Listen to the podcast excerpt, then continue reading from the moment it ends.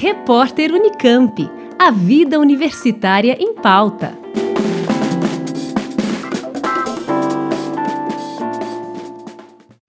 A zeaxantina é um antioxidante que defende o corpo contra os radicais livres. Como ela é um carotenoide, você pode encontrar em vegetais verdes escuros, legumes vermelhos e amarelos. A médica da Faculdade de Saúde Pública da USP e nutricionista clínica, doutora Karin Klack, responsável da Divisão de Nutrição e Dietética do Instituto Central do Hospital das Clínicas da Faculdade de Medicina da USP, nos explica onde eles estão. Os carotenoides são pigmentos, tá? Lipossolúveis. O que, que são lipossolúveis? São, eles são diluídos em gordura, responsáveis pela coloração laranja, amarela e vermelha de vários organismos, tais como os vegetais, por exemplo. A zeaxantina é um carotenoide que está presente em folhas verdes escuras, como por exemplo o espinafre, a couve, o agrião, a rúcula e o brócolis. E em outros vegetais também, de cor vermelha, amarelo ou alaranjado também, como pimentão de todas as cores, a cenoura, o tomate, a tangerina, a laranja, o milho, além de outros alimentos. A gente pode citar, por exemplo, a ervilha e a gema de ovo também. Presente nos vegetais, o ideal é ingerir mais legumes, verduras e frutas para consumir vitaminas e antioxidantes no dia a dia. A nutricionista clínica, doutora Karen Klack, explica que, principalmente através da alimentação, é possível ter acesso a esse antioxidante.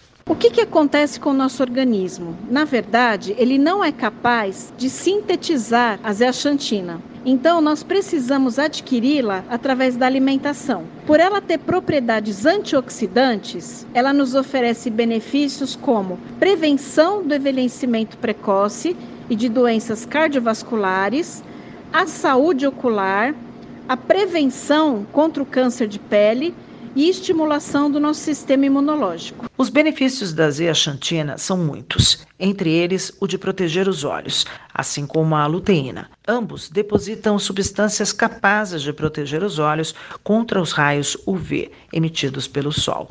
A nutricionista do HC da USP explica que eles funcionam como óculos de sol. Geralmente a gente fala muito na zeaxantina e luteína também, mas a zeaxantina é uma, um fotoprotetor superior durante a exposição à luz prolongada. As duas, na verdade, servem como verdadeiros óculos escuros para os nossos olhos. Além do sol, protege contra a luz azul de computadores, celulares e TVs.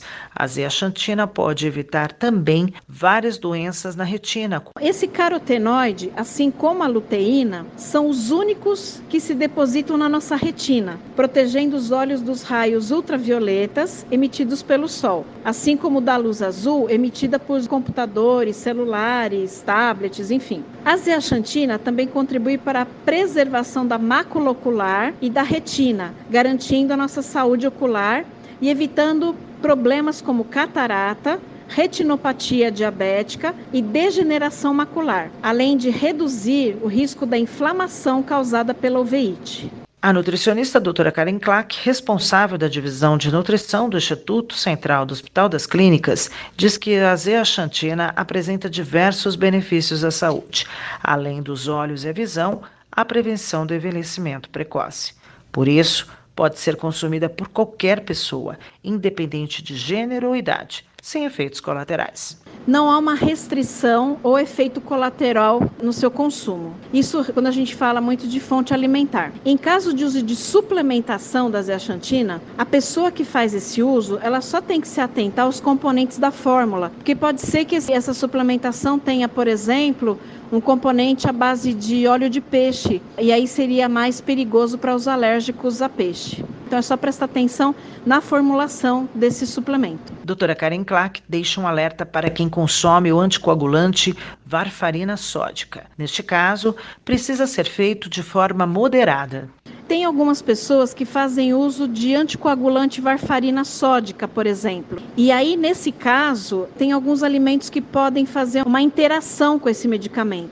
Então, por exemplo, o consumo de espinafre, brócolis e couve, eles têm que ser mais moderados para não prejudicar o uso da varfarina. Eventualmente, alguns médicos podem recomendar a ingestão de zeaxantina através de suplementos. A nutricionista explica como. Que em alguns casos pode ser aconselhado fazer uso da suplementação com a zeaxantina. Isso indicado, por exemplo, pelo médico ou pelo nutricionista.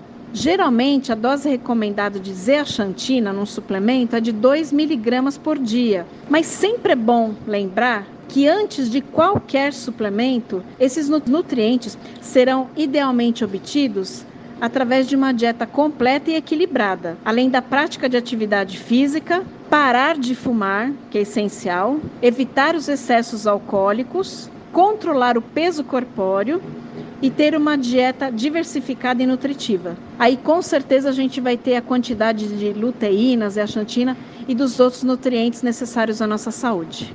A zeaxantina é melhor absorvida na gordura. Eles necessitam da gordura na alimentação para aumentarmos a absorção da zeaxantina. Então, o que a gente pode fazer é acrescentar, por exemplo, um pouco de azeite nas preparações. Aí essa absorção da zeaxantina vai ser maior. Ouvemos a médica da Faculdade de Saúde Pública da USP, a nutricionista clínica doutora Karin Klack, responsável da Divisão de Nutrição e Dietética do Instituto Central do Hospital das Clínicas da Faculdade de Medicina da USP, falando sobre a importância da zeaxantina. Sandra Capomatto, Rádio USP. Repórter Unicamp. A vida universitária em pauta.